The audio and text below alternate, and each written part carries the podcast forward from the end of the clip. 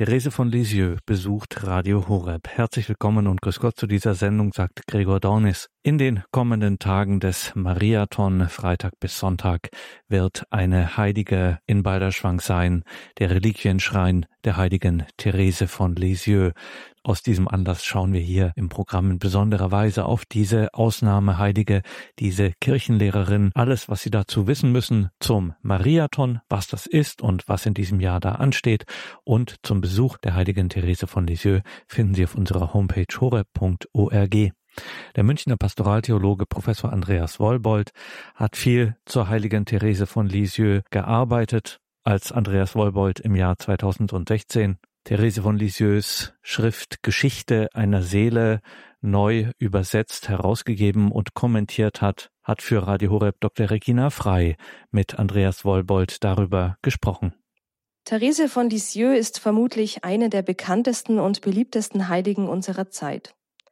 Obwohl sie im ausgehenden 19. Jahrhundert lebte, genauer gesagt von 1873 bis 1897, also eine Zeit, die unserer schon etwas weit weg ist. Ihre Bilder finden sich in zahlreichen Kirchen und Gebetsräumen und auch in den Studioräumen von Radio Horeb trifft man auf die Schwarz-Weiß-Fotografien der heiligen Karmelitin. Neben den Fotografien gibt es zahlreiche Porträts, gemalt zum Teil von ihren eigenen Schwestern. Und in beinahe jeder französischen Kirche findet sich eine Statue der Therese. Meistens hält sie das Kreuz in der Hand sowie einen Strauß Rosen und in ihrem Gesicht zeichnet sich ein feines Lächeln ab. Eine Heilige ohne Ecken und Kanten, wie es scheint, jung, fromm, begabt. Und auch ihre teilweise autobiografische Schrift, die Geschichte einer Seele, ist voll von unterhaltsamen Episoden, zum Beispiel aus ihrer Kindheit. Aber die heilige Therese wurde auch zur Kirchenlehrerin erhoben und damit bekommen ihre Schriften, ja ihr ganzes Leben noch einmal ein ganz anderes Gewicht. Bei genauerem Hinsehen stößt man nicht nur auf die lächelnde Therese, sondern auch auf ein Mädchen, das schon mit 14 Jahren unbedingt in den Karmel wollte. Auf eine junge Frau, die am liebsten alles sein wollte. Missionarin, Märtyrerin, Kirchenlehrerin und doch am Ende das eigene Kloster nie verlassen hat.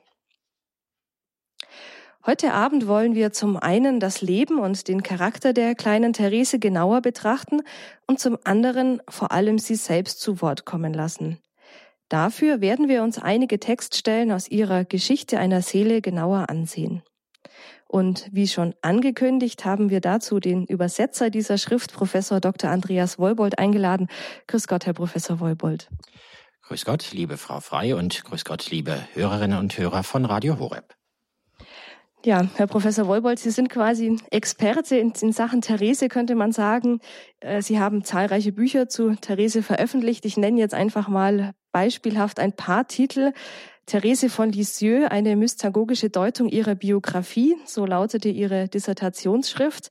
Dann Therese von Lisieux auf dem kleinen Weg. Das ist im Topos Verlag erschienen. Und zwei Bücher Therese von Lisieux, die Mystikerin.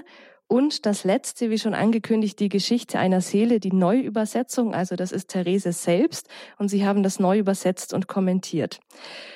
Herr Professor Wolbold, wenn man sich so lange mit Therese von Lisieux beschäftigt, kann man da in einem Satz zusammenfassen, Therese von Lisieux ist oder war?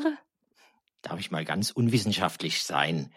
Therese von Lisieux ist für mich so ein bisschen etwas wie die Pressesprecherin der katholischen Kirche, das sympathische Angesicht der Kirche, die, die selbst schwierige und harte Punkte, etwa die Kreuzesnachfolge, das Opfer, die Hingabe, auch das verborgene Leben im Karmel, alles hinter sich zu lassen, überaus sympathisch, im besten Sinn attraktiv macht. Und so möchte ich sagen, sie ist etwas wie die Pressesprecherin, die nichts zurückhält, was in der Kirche ist und was die Nachfolge Jesu ausmacht, äh, aber die uns das so sagen kann, dass jeder sagt, ja, wenn das so ist, dann will ich es doch auch mal probieren. Mhm, die Pressesprecherin, da sind wir gespannt, was sie uns heute Abend zu sagen hat, Therese, und auch was Sie uns über Therese zu sagen haben. Wir wollen einfach gleich mal genauer einsteigen in das Leben der kleinen Therese. Und dazwischen noch ein Kommentar. Also, ich bin eben ein bisschen rot geworden. Die Hörerinnen und Hörer können das wahrscheinlich nicht äh, sich vorstellen, äh, als sie angefangen haben mit dem Experten für Therese. Also darf ich das noch zweimal relativieren. So, das erste ist, äh, eigentlich die richtigen Experten von Therese sind die, die versuchen so zu leben wie sie. Karmelitinnen, aber auch Menschen in der Welt, Männer und Frauen, jung und alt, ähm, wo ich merke, äh, sie haben einen tiefen Glauben, sie ähm, sind auch mit Krankheit, mit Schwierigkeiten des Lebens vertraut. Sie leben ein ganz verborgenes, bescheidenes Leben äh, und sie werden darin nicht bitter, sondern tief im Herzen froh. Und im Vergleich zu denen muss ich immer sagen, ja, wer ist denn da jetzt der Experte? Also ich bin da sicher eher so klein wie Hut. Und ähm, vielleicht noch ein zweites. Ähm, auch jetzt in der langen wissenschaftlichen Beschäftigung mit Therese stelle ich fest, ähm, so nach äh, fast 30 Jahren äh, ist es nicht so, dass ich alle großen Fragen für mich längst geklärt habe, über alles Bescheid weiß bei ihr und es geht jetzt nur noch sozusagen um Peanuts, äh, sondern äh, ich merke eigentlich, ich will nicht sagen jedes Jahr, aber so etwa alle vier bis fünf Jahre äh, ist sie mir nochmal ein Geheimnis, das ich neu ergründen möchte. Ich erkenne nochmal ganz andere Seiten bei ihr. Äh, und das macht eigentlich auch die Faszination aus, die ich gerne auch anderen weitergeben möchte. Also wenn Experte, dann vielleicht eher Experte im Geheimnis, Therese. Mhm. Das ist eigentlich, wie Sie das so schildern, wie die Beziehung zu einer ja, normalen, lebenden Person auch. Also man entdeckt immer mal wieder etwas Neues, man ist sich nicht ganz sicher, meint derjenige jetzt das so oder so. Und Therese kann es uns ja nicht sagen, aber wir haben ihre Schriften ja noch. Mhm. Ja, also äh, das darf ich äh, auch sehr persönlich sagen. Sie ist mir seit vielen Jahren und Jahrzehnten eigentlich eine Begleiterin, auch ganz praktisch. Zum Beispiel, wenn ich einen schwierigen Hausbesuch habe und denke, oh je, äh, wahrscheinlich wirst du gleich im hohen Bogen rausgeschmissen oder so, dann rufe ich sie an und bitte sie um Beistand oder wenn sonst mal was schiefgelaufen ist, gelegentlich auch, wenn ich etwas zu danken habe, das will ich da auch nicht vergessen. Und die Heilige mit dem Rosenregen Regen. So ein paar Rosenblätter hat sie für mich dann auch immer übrig. Hm. Es ist ja, wie ich vorher gesagt habe, eine lange Zeit, die uns trennt von Therese, auch, glaube ich, im Kopf eine sehr lange Zeit. Also ihre Lebensdaten waren von 1873 bis 1897. Was war denn das für eine Zeit, in die Therese hineingeboren wurde, wo wir heute sagen würden, da können wir eigentlich nichts mehr damit anfangen oder das ist uns völlig fremd? Ja, also eigentlich möchte ich immer auch ein Anwalt davon sein, diese Zeit, das ausgehende 19. Jahrhundert in Frankreich, aber nicht anders auch bei uns äh, in Deutschland, Österreich und in der Schweiz, äh, als eine nochmal erstaunlich nahe Zeit zu entdecken. Wir haben oft so Klischees davon, äh, das war so äh, die Zeit der äh, Rüschen und der Reifröcke, die Zeit, wo man geschwollen dahergeredet hat und alles so ganz anders war. Aber Therese selbst sagt, wir leben in einem Zeit Alter der Entdeckungen, der Erfindungen. Es war eine Zeit der Technik. Sie selber ist begeistert, äh, zum Beispiel von den Aufzügen, die sie in den großen Hotels bei ihrer Romreise äh, gesehen hat. Äh, sie ist eine begeisterte Eisenbahnfahrerin und hat sicher die großen Schwungräder der Lokomotiven bewundert und die gewaltige Geschwindigkeit. Sie ist mit ihrem Vater nach Le Havre in die große Hafenstadt in der Nähe Nähe gefahren, äh, um die äh, Weltseeausstellung zu bewundern mit gewaltigen Ozeandampfern äh, und den großen Techniken. Ähm, also eine Zeit, die unserer doch sehr nahe ist, eine Zeit gewaltiger Veränderungen, eine Zeit der Umbrüche, nicht nur in der Technik, auch äh, etwa im Lebensstil, Menschen konnten innerhalb von wenigen Jahren gewaltig reich werden, aber auch alles verlieren. Äh, das Thema Armut, Massenarmut spielte eine Rolle, auch Globalisierung. Sie ist eine Heilige der Mission, nicht zuletzt auch Missionspatronin geworden, äh, weil sie sich so wahnsinnig interessierte für alles, was in der Welt vorging, was die Missionare erlebt haben. Es konnte nicht abenteuerlich genug sein. Und vielleicht ein letztes, und das ist gerade für Sie auch sehr wichtig, äh, es war auch eine Zeit, in der sozusagen die Karten neu gemischt wurden, auch was ähm, das Verständnis von ihr als junger Frau anging. Ähm, dass äh, sie gemerkt hat, äh, die alten Rollenklischees, sie taugen eigentlich nicht mehr. Ähm, den Frauen beginnen die Welt offen zu stehen. Sie müssen äh, sich auch in ihrem Verhältnis äh, zu den Männern, auch in der Kirche neu definieren, ihren Platz finden. Und in all diesen Umbrüchen, auch in diesen Ungewissheiten, auch in diesen gewaltigen Fragezeichen hat sie gelebt. Und insofern, meine ich, lebt sie, ich will nicht sagen in unserer Zeit, aber in einer Zeit, die uns doch erstaunlich nahe ist. Wir werden denke ich, im Laufe der Sendung noch genauer auf einzelne Ausschnitte Thereses schauen, auf einzelne ja, Stationen ihres Lebens. Ich denke, das meiste ist von Therese bekannt, weil sie wirklich eine sehr bekannte Heilige ist. Wenn man es nochmal kurz zusammenfasst, diese 24 Jahre ihres Lebens, was sind so Stationen, die wirklich wichtig sind? Die Geburt am 2. Januar des Jahres 1877, das letzte von neun Kindern der Familie Martin. Die Eltern sind ja inzwischen auch heilig gesprochen worden. Neun Kinder, sage ich, allerdings vier äh, sind schon als äh, kleine Kinder äh, gestorben. Sie selber ist die jüngste, auch sie, ihre Gesundheit ist gefährdet, sie hat große Verdauungsprobleme als Baby und dann wird sie etwa anderthalb Jahre zu einer Amme auf den Bauernhof in der Nähe von Alençon in der Normandie gegeben. Äh, dann kommt sie nach Hause zurück, aber sie kommt nach Hause zurück nur um zu erleben, dass ihre Mutter, die unermüdliche Celie, schwer an Krebs erkrankt ist. Äh, sie erlebt als ganz kleines Kind, aber mit äh, großen offenen Augen, mit einem warmen Herzen, wie diese unermüdliche, überaus energische Frau von der Krankheit mehr und mehr aufgezehrt wird und dann schließlich, als sie gerade erst viereinhalb Jahre alt ist, stirbt. Für sie selber ein gewaltiger Einschnitt. Ihre äh, bis dahin sehr lebendiger ähm, Persönlichkeit verändert sich, sie wird still, sie wird ängstlich, sie wird zurückgezogen, sie bleibt am liebsten im ganz kleinen Familienkreis zu Hause. Ähm, nach dem Tod der Mutter zieht die Familie um nach Lisieux, Darum heißt sie heute Therese von Lisieux und nicht von Alençon, äh, ihrer Geburtsstadt. Äh, und hier äh, in dem schönen, noch heute zu besichtigenden Haus der Buissonnet lebt die Familie ein insgesamt recht zurückgezogenes äh, Leben. Äh, die älteren Schwestern äh, und ähm, der Vater Louis Martin, der sich liebevoll vor allem um seine Jüngste, um die Königin, die er immer so ein bisschen geradezu vergöttert hat, ähm, kümmert sich darum. Aber es gilt dann bald in die Schule zu gehen. Das war für sie die traurigste Zeit. In der Schule hat sie sich nie wohl gefühlt äh, und äh, war immer froh, wenn sie am Nachmittag wieder nach Hause kam äh, und sich dann vom Vater und den Geschwistern äh, ein wenig hat verwöhnen lassen. Das Leben geht weiter.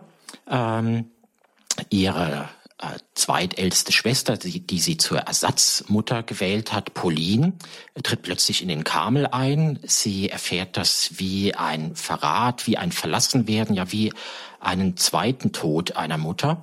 Äh, und sie reagiert darauf mit einer äh, sehr heftigen psychosomatischen Erkrankung, als sie gerade zehn Jahre alt ist.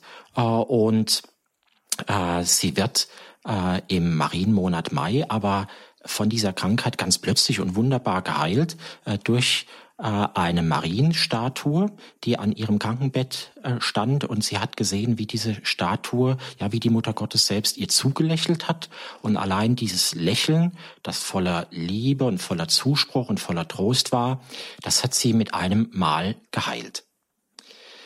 Nächste große Station, ihre Erstkommunion. Damals sind die Kinder erst mit zwölf Jahren zur Erstkommunion gegangen. Für sie geradezu ein mystisches Erlebnis. Sie hat uns das in der Geschichte einer Seele beschrieben, äh, wie sie äh, eben die Erstkommunion äh, geradezu als ein mystisches Einigungserlebnis mit Jesus erfahren hat. Aber wie gesagt, ihr Charakter war insgesamt noch eher ängstlich, zurückhaltend. Sie hat sich wenig zugetraut. Äh, und dann aber geschieht es, äh, an Weihnachten des Jahres 1886. Sie ist also fast 14 Jahre alt. Äh, da äh, erfährt sie eine große Bekehrung und auf einmal ist sie wie ausgewechselt.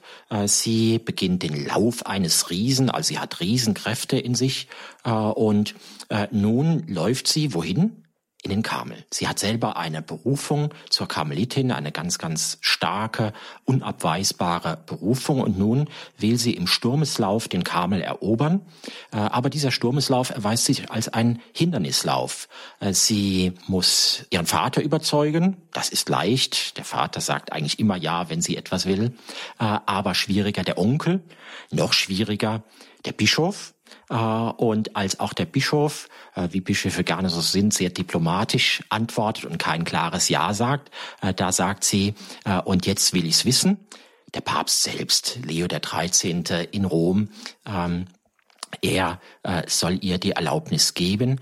Ähm, in Rom spricht sie den Papst an, aber auch dort erhält sie eine eher ausweichende Antwort. Sie werden eintreten, wenn ihre Oberen äh, es so wollen, äh, wenn Gott es so fügt. Äh, aber dann nochmal nach vielen Peripetien auf und ab äh, gelingt es ihr, äh, den Eintritt in den Karmel zu erreichen. Und am 9. April des Jahres 1888 beginnen ihre neun Karmeljahre. Jahre der Verborgenheit, Jahre auch des inneren Reifens und Wachsens, auch durch viele Kreuze hindurch. Insbesondere ihr Vater ist bald schwer erkrankt. 1894 stirbt er auch. Sie aber entwickelt sich gewaltig im Karmel. Das ist ihr eigentlicher Lauf eines Riesen. Im Karmel entstehen auch all ihre Schriften, auch die Geschichte einer Seele, von der wir heute besonders sprechen. Äh, also ihre, so kann man sagen, autobiografischen Schriften, äh, die sie äh, später nach ihrem Tod so weltberühmt gemacht haben. Aber im Karmel nach einem inneren und äußeren Aufblühen, ähm, das Kreuz, die Krankheit, die Tuberkulose, damals eine Volkskrankheit, die sie erreicht äh, und schließlich äh, unabweisbar ist, etwa im Jahre 1896 äh, also mit 23 Jahren ist es gewiss, sie hat nicht mehr lang zu leben, noch ein Jahr. Und schließlich nach langer und schwerer Krankheit stirbt sie am 30. September des Jahres 1897. Ähm, ja, ein kurzes Leben könnte man sagen, aber ein sehr reiches Leben, ein sehr gefülltes Leben. Vermutlich ist Therese von Lisieux so die erste Heilige, von der man nicht nur ja ganz viele Schriften hat, auch ganz viele Bilder hat. Also man hat ein, ein sehr großes Zeugnis, einen sehr großen Schatz und eben die Geschichte einer Seele als ihre autobiografische Schrift. Sie haben die Geschichte einer Seele neu übersetzt, Herr Professor Wolbold, und kommentiert. Äh, das Buch ist im Herder Verlag erschienen die Geschichte einer Seele, wenn man sagt autobiografische Schrift, dann stellt man sich vor, Therese hat sich eines Tages hingesetzt, hat beschlossen, so, ich fange jetzt an, mein Leben aufzuschreiben und irgendwann war sie dann fertig. War das mit der Entstehung der Geschichte einer Seele genauso? Nicht ganz so.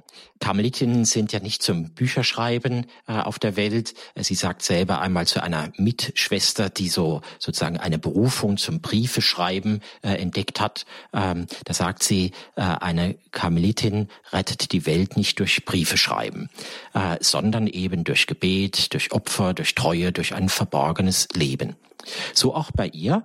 Die Entstehung der Geschichte einer Seele äh, geht auf eine Rekreation, äh, also eine Erholungszeit im Karmel äh, zurück. Ihre leiblichen Schwestern, die fast alle inzwischen im Karmel sind, sie sind zu viert, sie unterhalten sich und natürlich geht die Zeit zurück äh, in äh, die, das familiäre, familiäre Leben in den Buissonnets.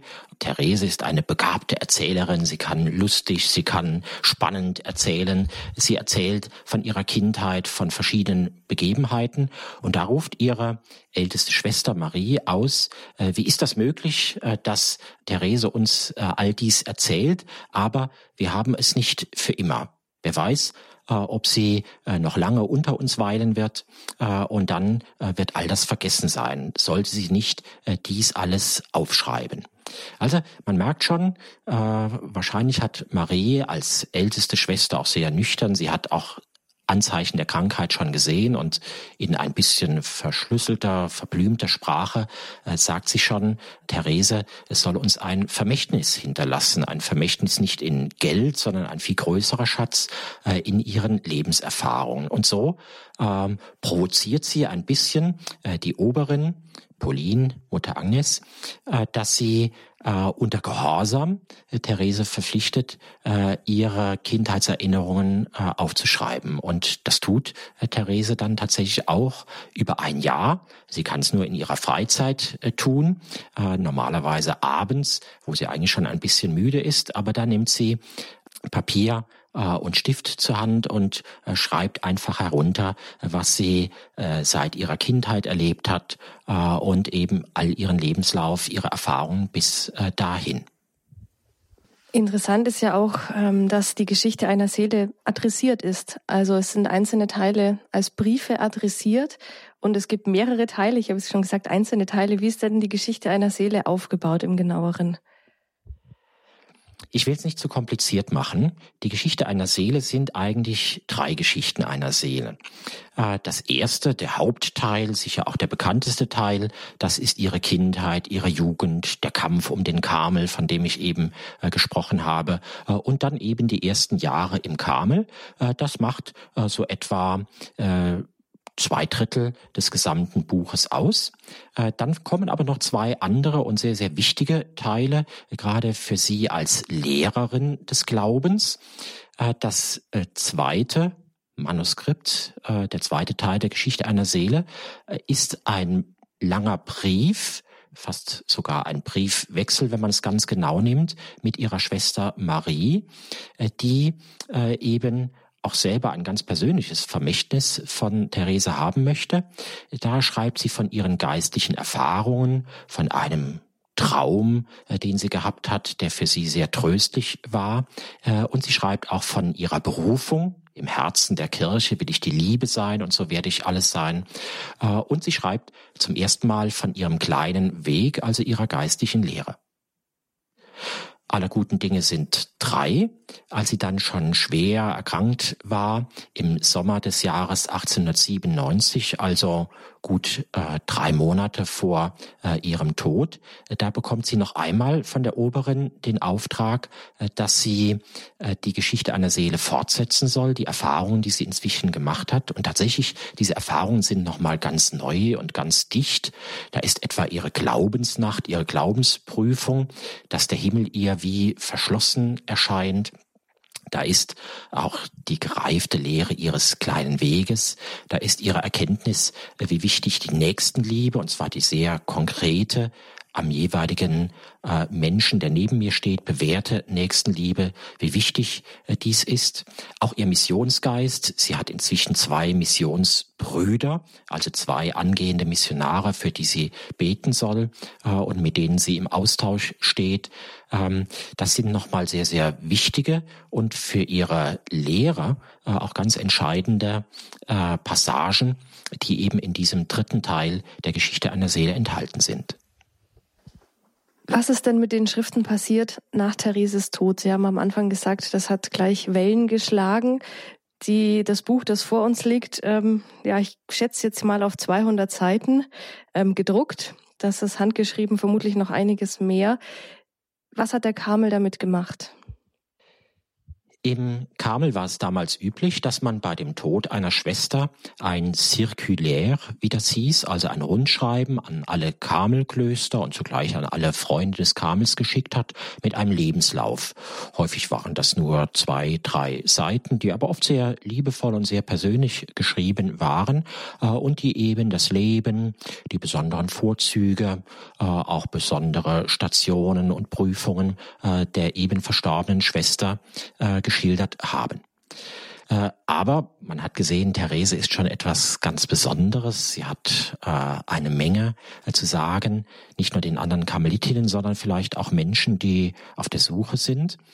Äh, da hat man sich entschlossen, äh, die Schriften, äh, die sie eben aufgezeichnet hat, diese selbstbiografischen Schriften zusammenzufassen zu einem einzigen Buch und es eben als ein Buch herauszugeben. Äh, es hat sich Gott sei Dank auch einen Sponsor gefunden, äh, denn das Buch äh, brauchte auch noch einen ordentlichen Druckkostenzuschuss. Ihr Onkel, der recht reich war, hat diesen Zuschuss gerne gegeben. Äh, und so ist eben genau ein Jahr nach ihrem Tod im Oktober des Jahres 1898 dieses Buch erschienen, Geschichte einer Seele. Der Titel geht darauf zurück, dass sie selber sagt, sie will die Geschichte meiner Seele so sagt sie, ich will die Geschichte meiner Seele äh, aufschreiben. Damit ist schon deutlich, sie will nicht einfach nur so nette Episoden und Anekdoten erzählen, sondern sie will erzählen, was in ihrer Seele, also in ihrer Herzmitte äh, vorgegangen ist, wie ihre Beziehung zu Gott sich entwickelt hat. Ja, eigentlich sogar noch mehr, wie Gott Großes an ihr getan hat, ihr Barmherzigkeit erwiesen hat, sie geführt hat durch das ganze Leben. Zunächst einmal äh, waren manche im Kamel skeptisch. Sie haben gesagt, oh je, jetzt müssen wir einen großen Kellerraum äh, freiräumen, äh, damit all die Exemplare, 2000 war die Erstauflage, damit all die äh, Exemplare dort gelagert werden können, äh, weil das ein Ladenhüter wird. Wer wird das denn kaufen wollen?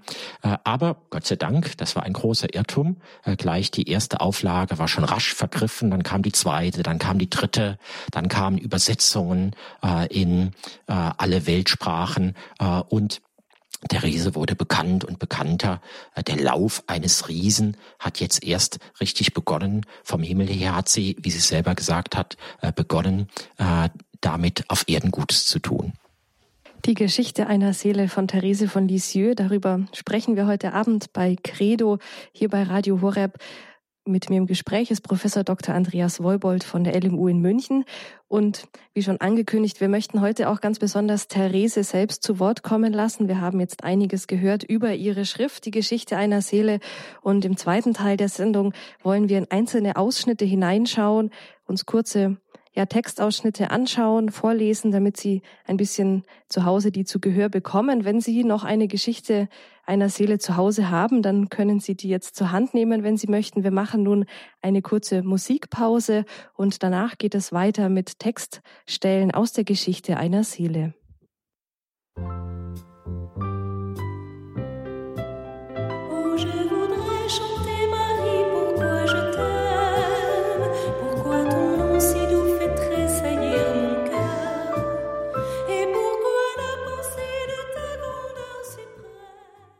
Credo bei Radio Horeb an diesem Abend. Für Sie am Mikrofon ist Regina Frei. Heute haben wir das Thema Therese von Lisieux und ihre Geschichte einer Seele. Bei mir im Studio ist Professor Dr. Andreas Woibold, Professor für Pastoraltheologie an der LMU in München.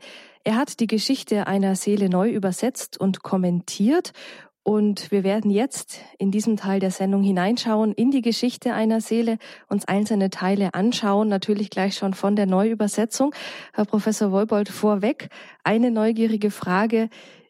Wie unterscheidet sich die Neuübersetzung jetzt von der alten Übersetzung? Denn es gibt ja schon eine deutsche Übersetzung der Therese. Diese Übersetzung unterscheidet sich von der alten vielleicht so, äh, wie äh, jemand, äh, der einen Film aus den 50er Jahren schaut, äh, auch feststellt, die Leute haben damals ein bisschen anders gesprochen, sich ein bisschen anders verhalten als heute. 70 äh, Jahre, das gibt auf eine Übersetzung immer schon ein bisschen Patina. Äh, es ist nicht mehr wirklich unsere Sprache heute. Und ich habe eben versucht, für heutige Leserinnen Leserinnen und Leser äh, die Geschichte einer Seele so zu übersetzen, dass sie ganz unmittelbar anspricht. Ja, das werden wir jetzt hoffen, dass uns die Textausschnitte ansprechen. Ich habe ein paar ausgewählt, einerseits die so ein bisschen biografisch von Therese erzählen und andererseits natürlich ganz bekannt auch ihr kleiner Weg. Und wir werden einzelne Stellen davon jetzt hören. Als erstes habe ich ausgewählt eine ja, einen Abschnitt aus ihrem noch recht frühen Leben. Sie unterscheidet da und sagt, es gab in meinem Leben drei Abschnitte. Und wie Sie vorher gesagt haben, Herr Professor Wolbold, der zweite Abschnitt ihres Lebens war jetzt nicht so sonnenbestrahlt, wie man meinen möchte. Eigentlich war sie ein ganz behütetes Kind, könnte man denken. Mhm. Äh, also das ist so einer der Züge, äh, der sie uns auch besonders nah sein lässt. Äh, dass eben ihr Lebenslauf gerade in der Kindheit und Jugend äh, eben nicht einfach nur von Erfolg zu Erfolg, von Sieg zu Sieg äh, gesprungen ist, äh, sondern dass sie es einfach in der Kindheit und Jugend auch schwer hatte. Schwer nicht so sehr durch äußere äh, Dinge, wenn wir natürlich vom frühen Tod ihrer Mutter absehen. Sie war sehr behütet, äh, aber das war ihr vielleicht deshalb auch so besonders schwer, dass sie äußerlich gesehen alles hatte, alle Liebe, alle äh, Fürsorge, aber dass sie des, dennoch mit sich selber einfach Schwierigkeiten hatte, dass sie weinerlich war, dass sie sich nichts zugetraut hat und dann hat sie sich Vorwürfe gemacht und dann hat sie darüber geweint, dass sie geweint hat. Ja, wir schauen jetzt auf diesen Abschnitt ihres Lebens, den sie dann später eben selbst rekonstruiert und wir hören jetzt daraus folgenden Abschnitt. Wie bereits gesagt, musste ich von da an in den zweiten Abschnitt meines Lebens eintreten, den schmerzvollsten der drei, vor allem nach dem Eintritt Paulines in den Karmel, die ich zur neuen Mama erwählt hatte. Dieser Abschnitt erstreckte sich von der Zeit, als ich viereinhalb Jahre alt war, bis zu meinem vierzehnten Lebensjahr. Erst dann, als ich zugleich auch in den Ernst des Lebens eintrat, gewann ich meinen Charakter zurück, den ich als Kind gehabt hatte. Seit Mamas Tod, so muss ich Ihnen gestehen, meine Mutter, veränderte sich mein sonniges Gemüt vollständig. So lebendig und offenherzig ich gewesen war, so ängstlich und zurückhaltend wurde ich, zudem äußerst empfindlich. Ein Blick genügte, um mich in Tränen ausbrechen zu lassen. Niemand durfte sich mit mir abgeben, nur so war es mir recht. Mit Fremden zusammen zu sein konnte ich gar nicht ertragen, und erst im engsten Familienkreis gewann ich meine Fröhlichkeit zurück. Dabei war ich doch auch weiterhin von der zärtlichsten Zuwendung umgeben. Das so zartfühlende Herz Papas hatte die Liebe, die er schon besaß, noch um eine wahrhaft mütterliche Liebe vermehrt. Waren Sie, meine Mutter und Marie, für mich nicht die zartfühlendsten, selbstlosesten Mütter? Ach, wenn der liebe Gott nicht seine wohltuenden Strahlen über seine kleine Blume ausgebreitet hätte, hätte sie sich niemals an die raue Witterung auf Erden gewöhnen können.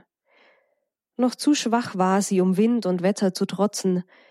Sie benötigte Wärme, milden Tau und einen sanften Frühlingswind. Soweit der Ausschnitt aus der Geschichte einer Seele, noch ja der Anfang. Herr Professor Wolbold, das ist interessant, dass Therese dieses, diesen Abschnitt ihres Lebens beschreibt, aber gleich schon in einen größeren Zusammenhang bringt. Mhm. Ich sagte vorhin schon, sie äh, schreibt nicht einfach Episoden und Anekdoten ihres Lebens auf, äh, sondern sie will ähm, die Geschichte meiner Seele, wie sie sagt, äh, niederschreiben, also wie Gott an ihr gehandelt hat, wie er ihre Seele, ihr Innerstes geformt hat, geprägt hat und geführt hat. Äh, und für sie ist eine ganz wichtige Erfahrung Gottes, des liebenden Vaters mit einer großen Zärtlichkeit und Behutsamkeit führt er die Menschen, führt er auch sie. Und das merkt man auch hier. Sie erkennt ganz nüchtern, sie hat eine Zeit gehabt, also etwa zehn Jahre, äh, da war sie, ähm, wir würden sagen, auch psychisch schwach, da war sie angeknackst, da war sie sehr empfindlich, da war sie kaum belastbar.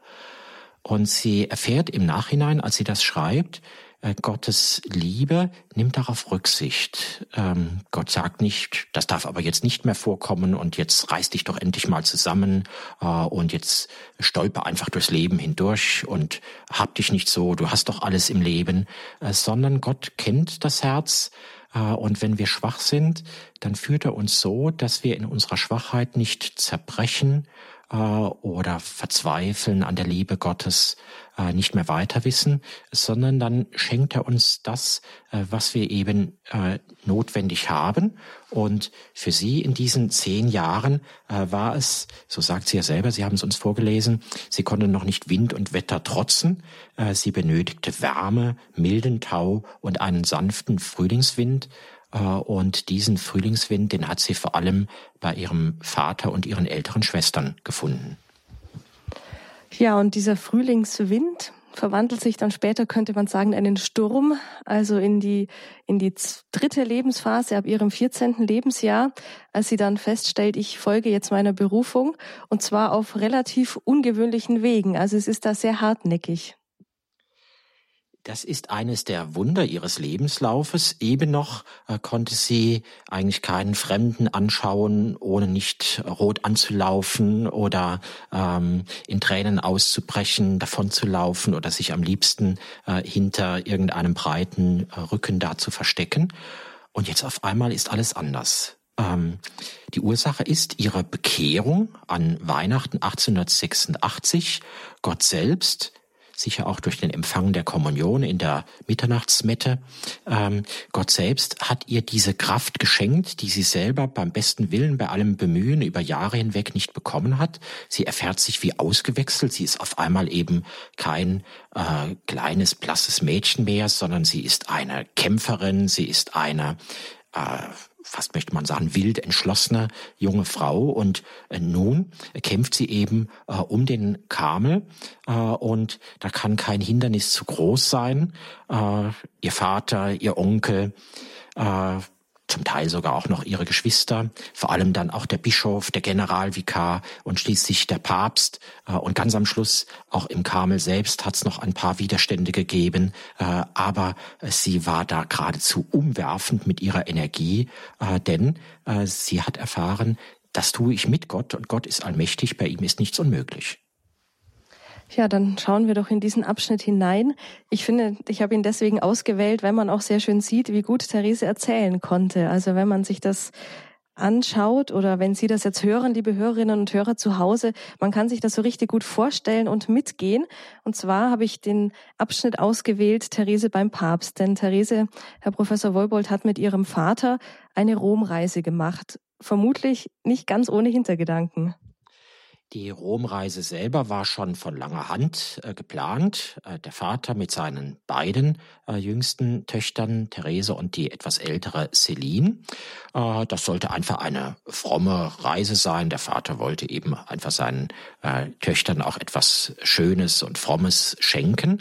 Äh, aber Therese ergreift die Gelegenheit beim Schopfer, wenn wir schon zum Papst fahren, dann muss der Papst auch dran glauben. Also ich werde ihn auch ansprechen war nicht ganz leicht, äh, weil, äh, ich glaube, wir werden es gleich auch noch hören, äh, man eigentlich gar nicht zum Papst sprechen durfte. Der Papst war alt, war an dem Tag auch ein bisschen unpässlich äh, und da sollten die Pilger eben nur schweigend an ihm vorbeiziehen.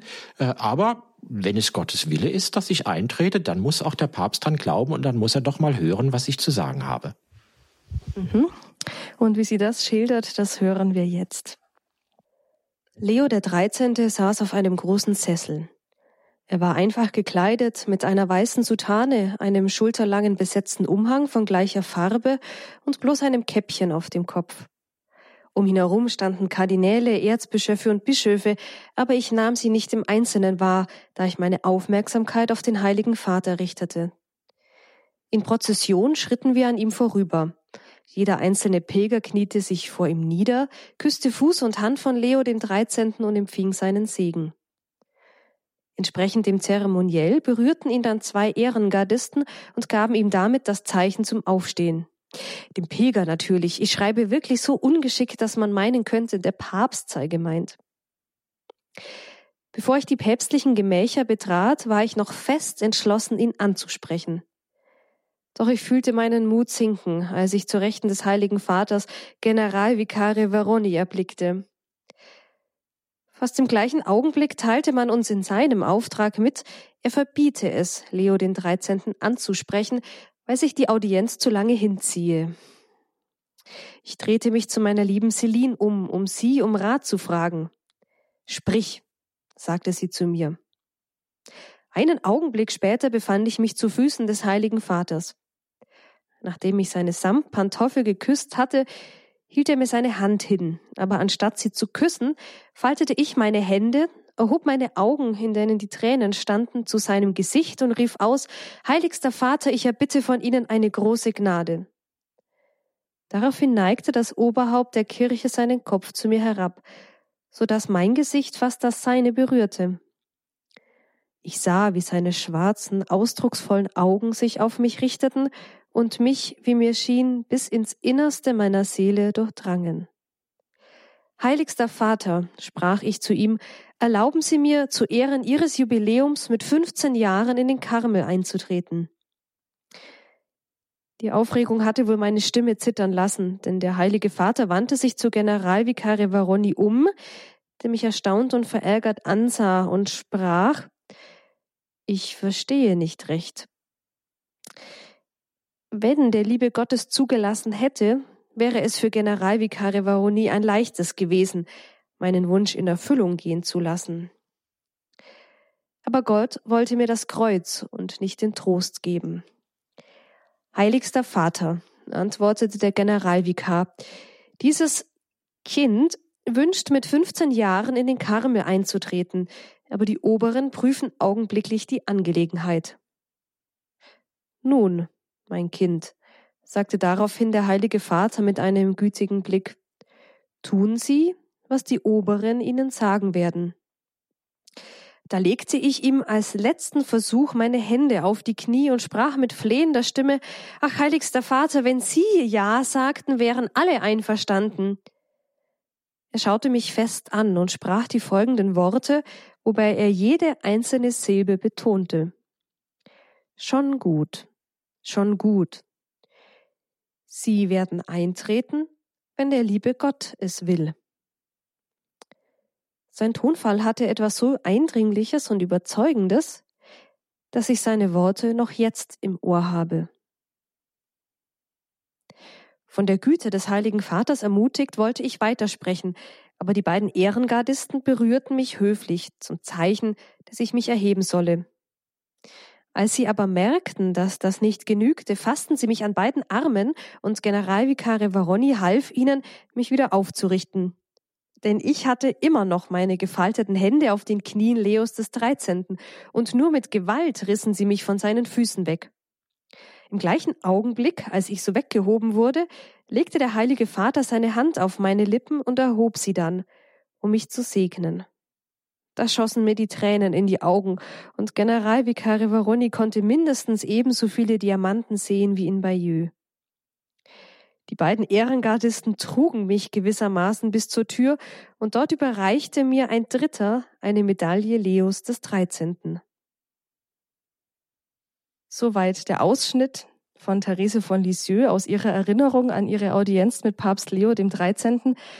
Herr Professor Wolbold, man kann sich das sehr gut vorstellen, aber allein die Vorstellung, von den Gardisten weggetragen zu werden, wenn man sich das heute mal vorstellt, das würde ja durch die Presse gehen vermutlich. Also Therese war da knallhart.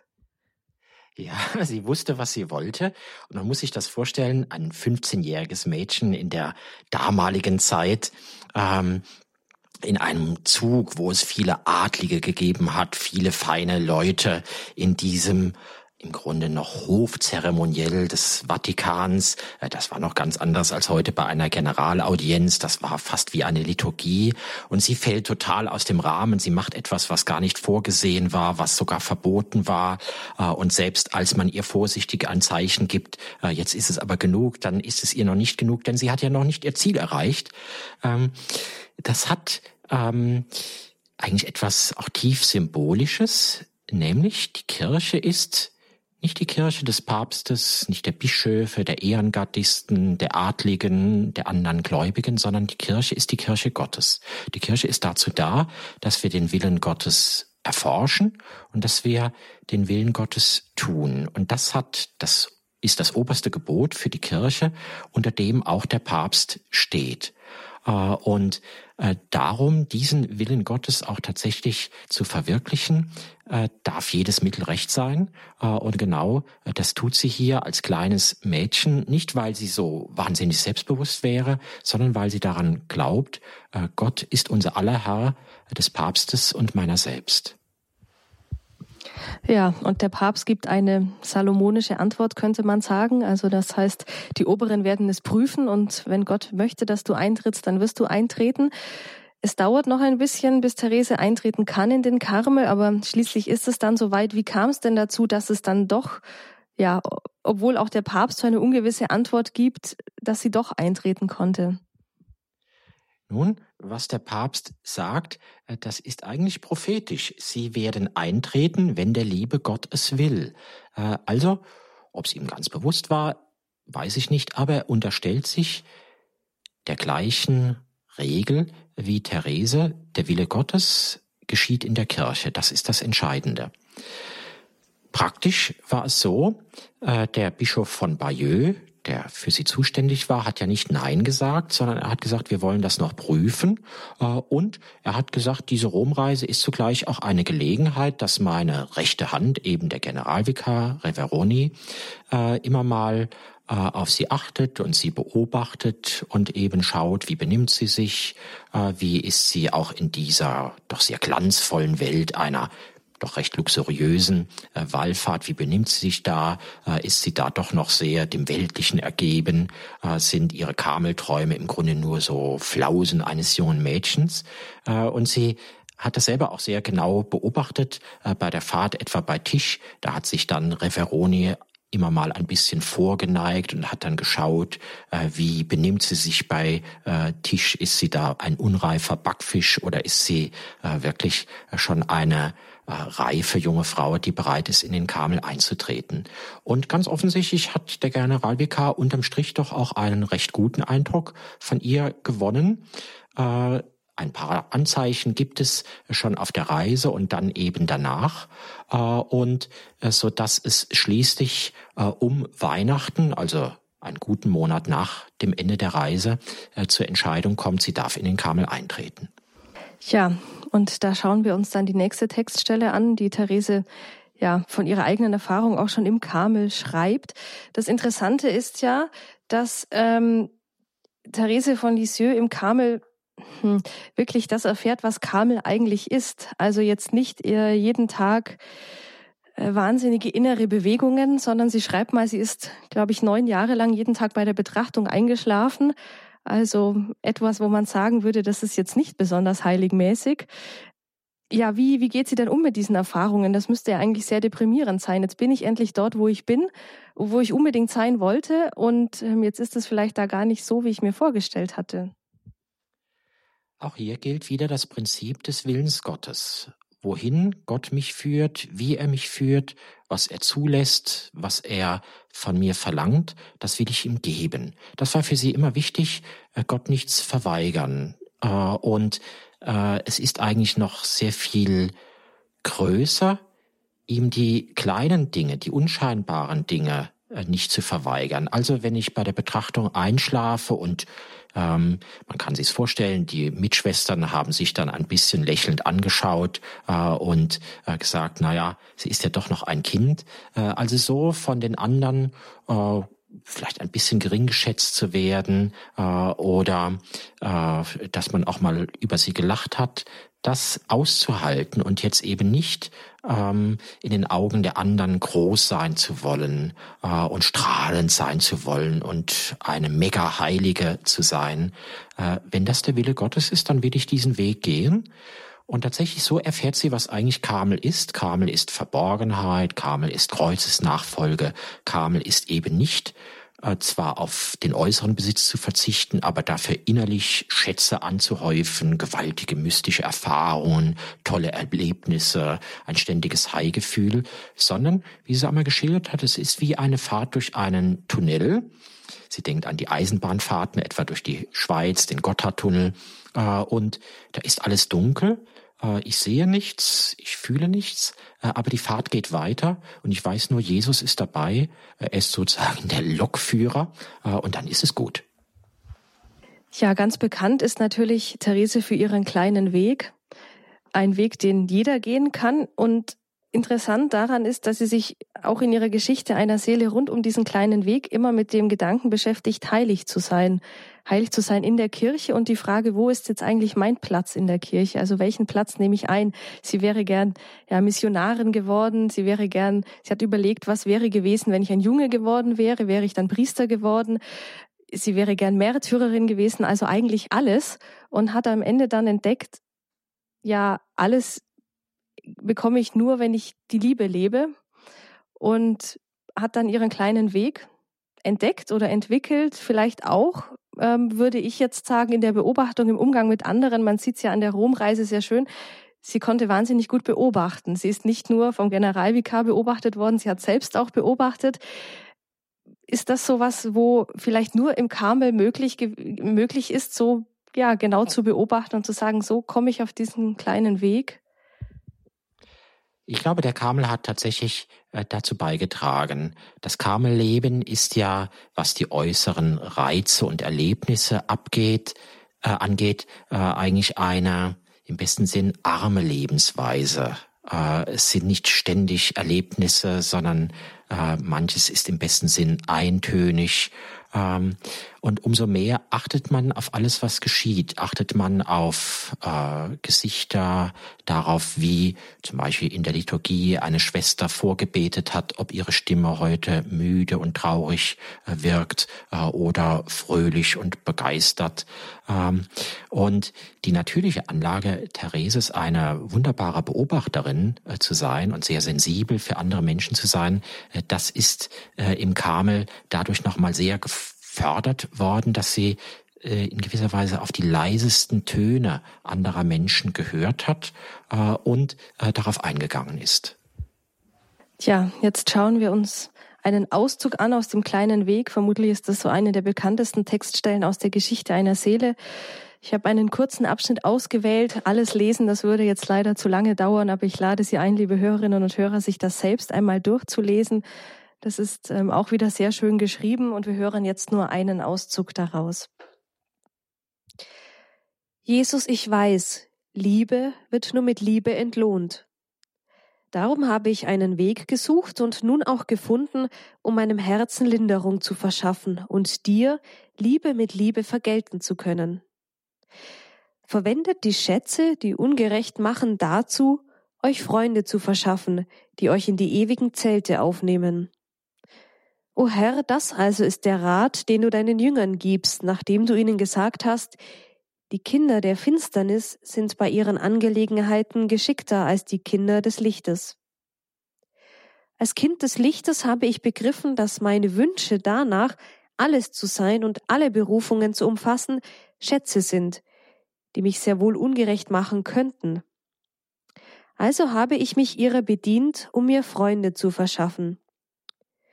Mir fiel die Bitte des Elisha an seinen Vater Elia ein, als er es wagte, ihn um seinen doppelten Geist anzuflehen. Da trat ich vor die Engel und Heiligen und sprach zu ihnen, ich bin das kleinste der Geschöpfe. Ich kenne mein Elend und meine Schwachheit. Aber ich weiß auch, wie liebend gerne die edlen und großmütigen Herzen Gutes tun so flehe ich euch an, ihr seligen Himmelsbewohner, ich flehe euch an, mich an Kindesstadt anzunehmen. Euch allein wird die Ehre gehören, die ihr mir erwerben lasst, nur erhört doch meine Bitte. Ich weiß, sie ist vermessen, und doch wage ich euch zu bitten, erlangt mir eure doppelte Liebe. Jesus, ich kann nicht weiter auf meine Bitte eingehen, andernfalls so müsste ich fürchten, würde ich vom Gewicht meiner vermessenen Wünsche entmutigt. Meine Entschuldigung besteht darin, dass ich ein Kind bin.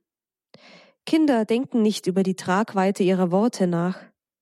Ihre Eltern aber, wenn sie gekrönte Häupter sind und unermessliche Schätze besitzen, erfüllen gerne die Wünsche der kleinen Wesen, die sie so sehr lieben wie sich selbst. Um ihnen eine Freude zu bereiten, begehen sie Torheiten und lassen sich zu übergroßer Nachsicht hinreißen. Nun denn, ich bin das Kind der Kirche. Und die Kirche ist eine Königin, denn sie ist deine Braut, du göttlicher König der Könige. Nicht nach Schätzen und Ehre, selbst nicht der des Himmels, verlangt das Herz des kleinen Kindes. Die Ehre, so begreift es, gehört rechtens seinen Brüdern, den Engel und Heiligen. Seine eigene Ehre wird im Widerschein der Ehre auf dem Angesicht seiner Mutter bestehen. Worum es bittet, ist die Liebe. Es gibt doch nur eines, wozu es in der Lage ist, nämlich dich zu lieben, o Jesus. Herausragende Werke sind ihm versagt. Es kann nicht das Evangelium verkünden oder sein Blut vergießen. Doch was tut's? Seine Brüder arbeiten an seiner Stelle. Es aber, das kleine Kind, bleibt ganz nahe beim Thron des Königs und der Königin. Es liebt für seine Brüder im Kampf. Doch wie wird es seine Liebe beweisen, wo sich die Liebe doch durch Taten erweist? Nun denn, das kleine Kind wird Blumen streuen, mit seinem Duft wird es den Königsthron umgeben und mit seiner silberhellen Stimme das Lied der Liebe singen. Soweit ein kurzer Ausschnitt aus dem kleinen Weg. Therese schreibt da, das kleine Kind wird Blumen streuen. Was hat sie denn unter diesem Blumenstreuen verstanden? Blumen, das sind kleine Dinge, aber feine Dinge. Und das heißt, äh, sie kann jetzt nicht das Martyrium erleiden, sie kann nicht äh, gewaltige asketische Leistungen vollbringen, vielleicht monatelang äh, nichts essen und nichts trinken. Ähm, aber was sie kann, das ist das, was sich ihr im Alltag bietet, an kleinen Opfern, an Gebeten, an Aufmerksamkeiten, an Treue, äh, an Gebet, an kleinen Opfern, insbesondere an all dem, was kein anderer Mensch sieht und wo kein Mensch sagt, ah, Therese ist aber toll, sie ist unsere allerbeste Karmelitin, sondern äh, was einfach im Alltag eigentlich untergeht, äh, was allein Gott im Verborgenen sieht. Also all diese kleinen Akte, kleinen Taten, wie sie sagt, äh, das sind wie kleine Blumen, äh, die sie eben Gott aus Liebe schenken kann äh, und in dieser Liebe eben ihm auch ihr Herz schenkt. Es ist eigentlich so wie Kinder, wenn sie etwas schenken, nicht Dinge von großem Wert schenken, aber man merkt, sie strahlen über beide Ohren äh, und ähm, sie schenken in diesen Kleinigkeiten ihr Herz, ihr ganzes Wesen. Und das ist eigentlich das größte Geschenk, das man machen kann. Hm, Therese vergleicht sich selbst dort mit einem Kind, also sie ist dieses kleine Kind, ich habe das Gefühl, das führt manchmal so ein bisschen dazu, Therese zu verniedlichen. Also zu sagen, ach ja, sie ist ja die liebe Kleine, die immer gelächelt hat und alles war so wunderschön und eben sie hat nur Blumen gestreut, ist doch alles wunderbar. Da ist es schwierig, so einer Heiligen nachzufolgen. War es denn bei Therese so? Das ist vielleicht das größte Missverständnis, das auch im Lauf der Jahrzehnte nach ihrem Tod von Therese gegeben wurde. Äh, dass sie so verniedlicht wurde. Kind, das heißt eben so ein bisschen brav, ein bisschen lieb, äh, aber immer nur kleine Schritte machen und nichts verlangen. Ähm, kind, das ist für sie nur ein Bild, das eben vor allem Vertrauen, Beziehung äh, ausdrücken möchte. Aber daneben ist sie zum Beispiel nicht weniger auch Kriegerin, Soldatin, die kämpfen will, ist sie nicht weniger auch eine, die nachdenkt, die die Wahrheit wissen will. Also zum Beispiel sagt sie selber, sie hätte gerne einmal äh, die alten Sprachen, Hebräisch und Griechisch gelernt, um die Bibel im Original zu lesen, um genau nachzuforschen, was steht denn jetzt eigentlich da. Äh, wir dürfen sie nicht äh, auf so dieses Klischee der lieben Kleinen, die niemandem wehtut, reduzieren. Ja, ein weiterer Aspekt von Therese ist, sie ist tatsächlich etwas geworden von dem, was sie gerne werden wollte, Kirchenlehrerin wenn man die Geschichte einer Seele liest, ähm, dann könnte man sich fragen, ja, was ist jetzt darin Lehre? Also es ist keine große Theologie des Augustinus, es ist keine neue Theologie. Warum ist Therese Kirchenlehrerin geworden? Vielleicht dürfen wir nochmal äh, auf das zurückkommen, was wir ganz eingangs mal gesagt haben. Was ist denn Therese für mich? Äh, und da habe ich ein bisschen mit Augenzwinkern gesagt, sie ist so ein bisschen die Pressesprecherin der katholischen Kirche. Äh, und das können wir vielleicht auch auf die Kirchenlehrerin äh, vertreten. Das größte Problem der katholischen Kirche heute ist ja vielleicht nicht, äh, dass sie nicht die Wahrheit hätte. Die hat sie in vielen Dogmen und Katechismen wunderbar dargelegt. Aber das größte Problem ist, diese Wahrheit an den Mann, an die Frau zu bringen, dass die Menschen heute, die oft eine Erstevangelisierung brauchen, überhaupt nachdenken und sagen, vielleicht stimmt das wirklich, vielleicht ist das wahr. Das heißt, wir brauchen große Vermittler, wir brauchen Menschen, die das manchmal ein bisschen komplizierte äh, auch einfach sagen können, die wissen, was ist das Herz aller Dinge. Äh, und da ist Therese eigentlich fast unschlagbar, äh, so wie sie schreibt. Das kann, so meine ich, jeder Mensch guten Willens verstehen. Das äh, hat auch Spannung, das hat auch Drama, das ist im besten Sinn auch Literatur. Äh, und tatsächlich, es hat im Lauf äh, der über 100 Jahre äh, unzählige Menschen und eben nicht nur so die ganz frommen äh, angezogen hat, angezogen und nicht wenige auch bekehrt und hat den ganzen Reichtum unseres Glaubens vielen Menschen überhaupt erst erschlossen. Therese hat ja nicht nur die Geschichte einer Seele geschrieben, sondern auch Theaterstücke, Gedichte, viele andere Briefe. Heißt das dann, wenn Therese zur Kirchenlehrerin erhoben wird, ist alles, was sie geschrieben hat, automatisch Lehre der Kirche? Ähm, ich darf jetzt einfach mal sagen, ja. Aber natürlich ja, in dem Sinn, wie alles Geschriebene äh, wahr ist, äh, wenn man es so liest, äh, wie es entstanden ist, wie es von der Autorin auch gemeint ist. Äh, vieles bei ihr waren Gelegenheits Gedichte, Gelegenheitsschriften oder Gebete. Äh, das darf man jetzt nicht äh, als große Literatur äh, gleich annehmen, sondern zum Beispiel als ein Geburtstags- oder Namenstagsgeschenk, wo sie eben irgendetwas Nettes, etwas Feines, etwas Tröstliches, zum Beispiel einer Mitschwester eben sagen wollte. Und tatsächlich da, das ist auch hochamtlich im Vatikan geprüft worden, da findet sich nichts, was irgendwie gegen die Lehre der Kirche wäre, äh, sondern da hat man einen verlässlichen Maßstab, äh, wenn man so lebt, äh, wie sie es uns da sagt, da ist man auf dem richtigen Weg. Man merkt ja auch an den Texten, die wir gelesen haben, dass sie immer alles in einen ja, größeren Zusammenhang auch stellt. Und manchmal ist es so, dass ihre Schriften so von einem Satz in den anderen auch in ein Gebet übergehen, in eine direkte Ansprache zu Gott. Und Therese hatte, ähm, finde ich, einen Wunsch, der heute sehr weiß ich nicht, ob er unbeliebt ist, aber ich habe das Gefühl, dass auch ja, Katholiken gar nicht mehr so dran denken. Therese sagt, ich würde gerne heilig werden. Das ist eigentlich so mein Ziel. Ähm, ist das nicht ein bisschen vermessen, ein bisschen unbescheiden? Ja, äh, Sie haben da eben etwas sehr Schönes gesagt, dass in Ihrem Schreiben manchmal fast unmerklich Ihr Ton übergeht ins Gebet. Das heißt, ähm, sozusagen das Fenster nach oben aufreißen. Und nichts anderes ist ja der Weg der Heiligkeit, äh, als Gott ganz in das eigene Leben einzulassen. Äh, das ist für sie nichts, äh, was man so in einem ganz extra äh, bemühen, äh, mit Klimmzügen irgendwie machen muss, sondern das ist Teil ihres Lebens. Eigentlich kann ich gar nicht leben, zum Beispiel auch ihre Krankheit, äh, das Fieber, das sie erduldet hat, aushalten, wenn ich ohne Gott leben würde. Und ich glaube, das macht auch etwas ganz Besonderes aus. Die Heiligkeit, die sie lehrt, das ist eben nicht also erst ab 8000 Meter Höhe, wo die Luft dünn wird, sondern das ist im Hier und Jetzt. Das ist etwas, was ich einfach brauche. Dafür bin ich geschaffen.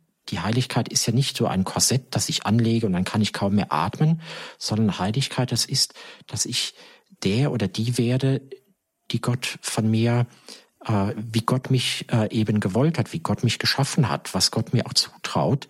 Äh, das heißt, ich werde noch viel tiefer Mensch, ich werde noch viel froher, freier, klarer äh, ich selbst sein. Therese von Lisieux ist jetzt nicht unbedingt als Mystikerin bekannt, würde ich sagen. Ihr Buch, Herr Professor Wolbold, trägt den Titel Therese von Lisieux, eine Mystikerin.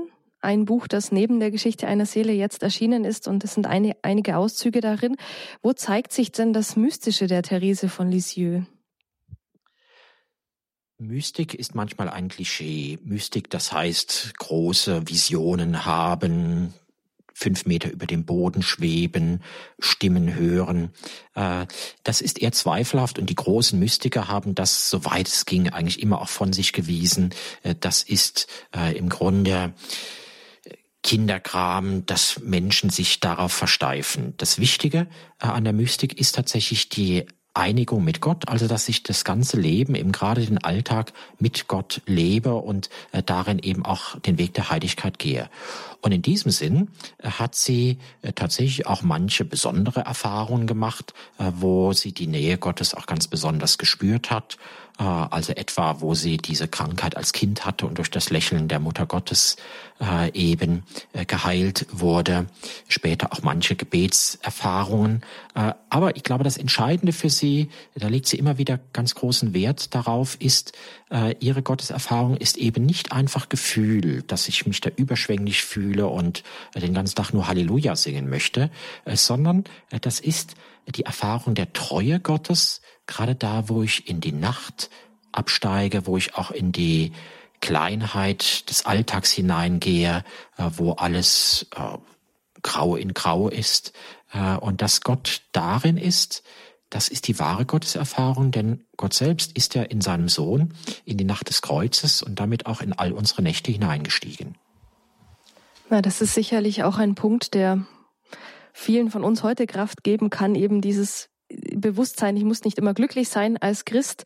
Es darf auch dunkle Zeiten geben, durch die man hindurchgehen kann an Gottes Hand, wie Therese eben sagt. Ja, also ein Punkt der Therese, die sehr, sehr vielfältig ist, eine sehr vielfältige Persönlichkeit. Wir haben heute ein bisschen genauer auf die Biografie Thereses geschaut, auf ihre Geschichte einer Seele. Herr Professor Wolbold, herzlichen Dank dafür. Jetzt haben wir die ganze Sendung über dieses Buch gesprochen, die Geschichte einer Seele, die Sie neu übersetzt haben und kommentiert. Das Buch ist im Herder Verlag erschienen. Es sind auch Bilder darin über Therese selbst, von Therese selbst, gezeichnete Bilder, Bilder aus ihrem Leben, also ein Buch, das man auch zum Blättern einfach mal zur Hand nehmen kann. Liebe Hörerinnen und Hörer, wenn Sie jetzt neugierig geworden sind, wie Sie dieses Buch genau bekommen, das können Sie auf unserer Homepage nachlesen auf www.horeb.org oder bei unserem Hörerservice erfragen. Und das andere neue Buch von Professor Wolbold heißt Therese von Lisieux, die Mystikerin. Das ist erschienen im Marix Verlag und darin sind Textauszüge aus der Geschichte einer Seele, aber auch Gedichte, Briefauszüge, die noch relativ unbekannt sind. Zumindest waren sie mir noch relativ unbekannt. Also auch ein Buch, in dem es sich lohnt, mal zu blättern. Ja, das war Credo heute an diesem Abend mit dem Thema Therese von Lisieux, Geschichte einer Seele. Am Mikrofon für Sie war Regina Frei. Herr Professor Wolbold, ganz zum Schluss der Sendung herzlichen Dank Ihnen und ich darf Sie bitten, jetzt uns noch Ihren Segen zu spenden. Mhm. Gerne. Auf die Fürsprache der heiligen Therese von Lisieux und aller Engel und Heiligen beschütze, behüte, lenke, begleite und segne euch alle, der allmächtige und barmherzige Gott, der Vater und der Sohn und der Heilige Geist. Amen.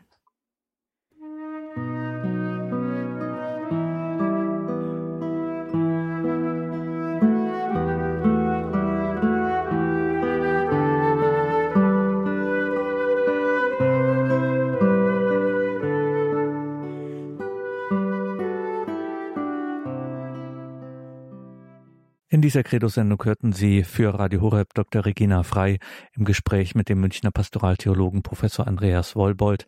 Im Jahr 2016 sprachen die beiden über das damals ganz neu erschienene Buch von Therese von Lisieux, Die Geschichte einer Seele, neu übersetzt, herausgegeben und kommentiert von Andreas Wollbold. Warum haben wir diese Sendung wiederholt? Nun, weil die heilige Therese zu uns kommen wird, zu Radio Horeb. Nach Balderschwang ihr Reliquienschrein wird in diesen Tagen über unseren Mariathon besonders wachen, unser Mariathon vom Freitag bis Sonntag dieser Woche. Schauen Sie dazu in unser Spezial Mariathon und die heilige Therese von Lisieux, diese beiden Specials auf horeb.org.